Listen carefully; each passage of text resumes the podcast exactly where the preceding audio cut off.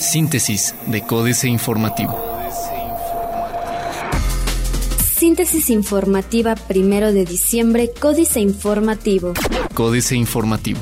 Construcción de puente peatonal fijo en Antea se anunciará esta semana, dijo Marcos Aguilar. Esta misma semana será el anuncio correspondiente a la construcción del puente frente a la Plaza Comercial Antea Lifestyle Center, aseguró Marcos Aguilar Vega, presidente municipal de Querétaro, quien dijo que lo anterior se habrá de definir en una reunión que mantendrá con miembros de su gabinete.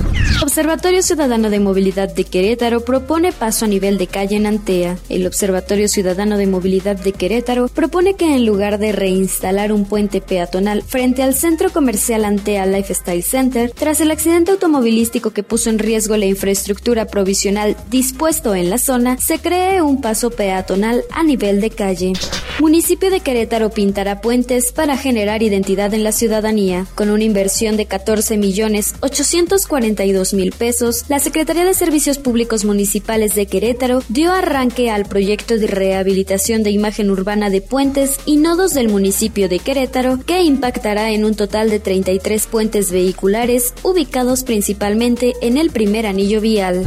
Partidos del Trabajo y Humanista pierden registro en Querétaro, tras quedar firmes los resultados electorales del proceso ordinario celebrado el pasado 7 de junio, los partidos del Trabajo y Humanista perdieron oficialmente su registro ante el Instituto Electoral del Estado de Querétaro, pues no alcanzaron el 3% mínimo de votos a nivel local y tampoco lo lograron a nivel nacional.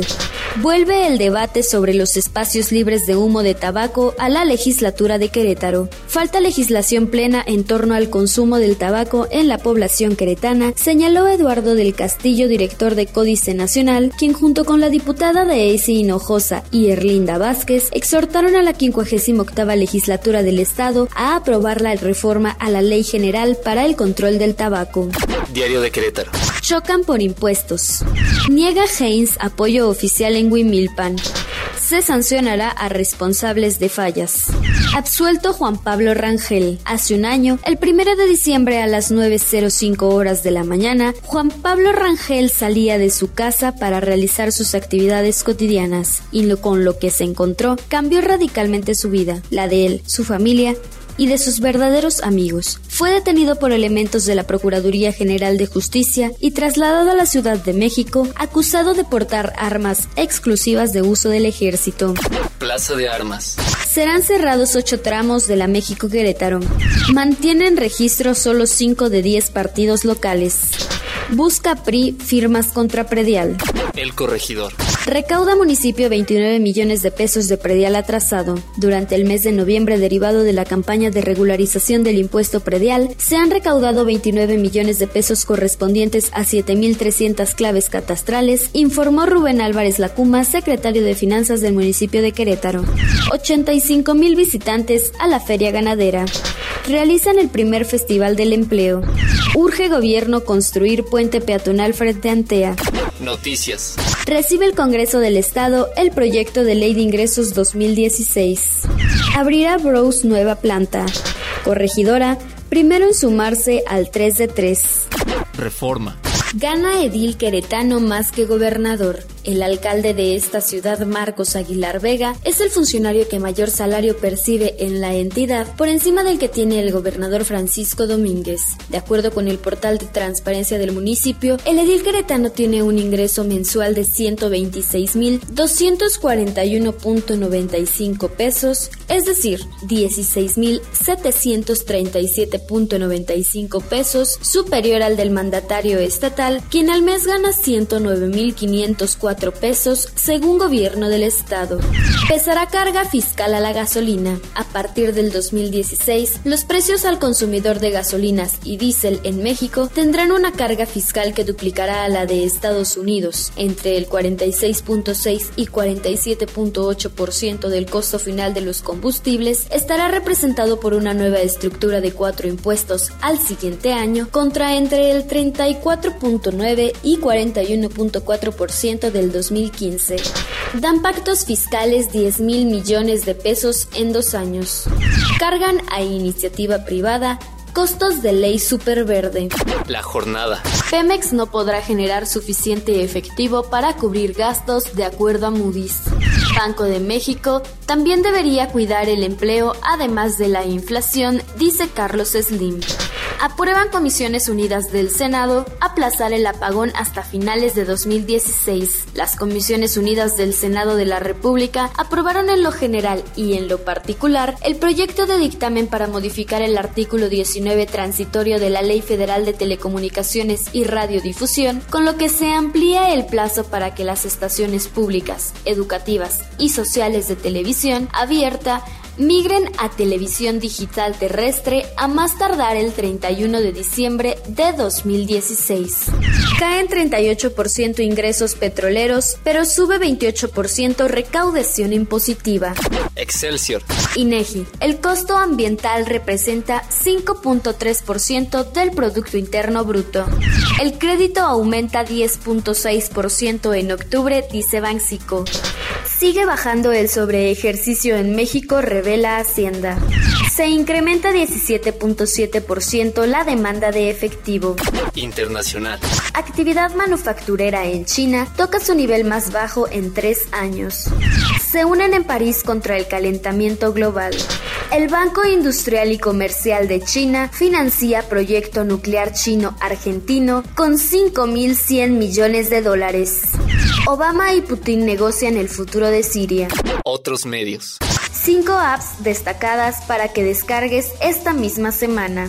Power Me, el primer cable para transferir batería de un smartphone a otro. 10% de los mexicanos tiene servicio tipo Netflix. ¿Cómo mejorar el alcance y velocidad de tu Wi-Fi con solo 5 consejos? Financieras. Dinero. Boomerang. Pega de al gobierno. Enrique Galván Ochoa. Cinco datos que quitan el sueño contenidos en el informe que Hacienda rindió ayer sobre la situación económica y financiera del país cuando faltan escasos días para cerrar el año. 1. La devaluación le está pegando a las finanzas del gobierno, ha perdido alrededor de 265 mil millones de pesos a pesar de que el petróleo se vende en dólares. México S.A. Tres años, pena sin gloria, Carlos Fernández Vega. Con mucha pena y nada de gloria, el inquilino de Los Pinos concluye la primera mitad de su estancia en la residencia oficial. Y hoy comienza su segundo tramo, sin mayor perspectiva, de mejoría para el país y sus habitantes. Oficialmente le restan tres años, pero en realidad solo dos deben considerarse por razones de calendario electoral aunque en los hechos nada le queda, porque de tiempo atrás arrancó el proceso sucesorio de tal suerte que el susodicho tendrá que nadar de muertito hasta 2018 mientras se cumplen tiempos y ritos. Capitanes. Federico Arisi Rota. El vicepresidente regional de ENI en las Américas firmó el primer contrato para la empresa petrolera en el país. La firma italiana ganó uno de los tres bloques asignados en la segunda convocatoria de la Ronda 1 con una oferta muy generosa para el Estado. Políticas. Impopular presidente, jaque mate, Sergio Sarmiento. Hoy cumple tres años Enrique Peña Nieto en la presidencia de México. Parece difícil de creer, pero ha transcurrido ya la mitad del sexenio. El presidente, quien se encuentra en la cumbre del clima de París, llega a este aniversario con un nivel de aprobación inusitadamente bajo. Solo 33.4% de los mexicanos aprueba el gobierno de Peña Nieto.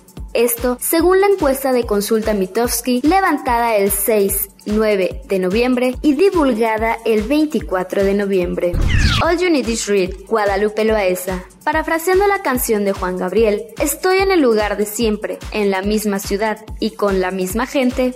Es decir, me encuentro como cada año, hace 29, en la Feria Internacional del Libro de Guadalajara, FIL, cuyo invitado de honor este año es el Reino Unido. No hay duda, es un privilegio ser testigo, una vez más, de esta gran fiesta cultural. Resulta muy estimulante ver cómo toda una ciudad se vuelca en los libros, en la cultura y en la palabra de los autores e invitados especiales. Margarita y Hillary, Genaro Lozano, Margarita Zavala quiere ser presidenta de México con o sin el respaldo del PAN. En junio pasado lanzó un video anunciado su ambición presidencial y llamando a la militancia de su partido a dignificar la política. No sin una crítica al proceso interno del PAN y a la distancia que se ha ido abriendo en ese partido con la ciudadanía. Astillero, el negocio Chapultepec, Julio Hernández López. Se han multiplicado las voces en contra del negocio inmobiliario al que llaman Corredor Chapultepec en la Ciudad de México. Opiniones de especialistas, renuncias de miembros de su consejo consultivo y un creciente activismo cívico han hecho que sea visto con recelo el proyecto original, presuntamente cultural y presentado como una especie de bendición urbana. Síntesis de Códice Informativo.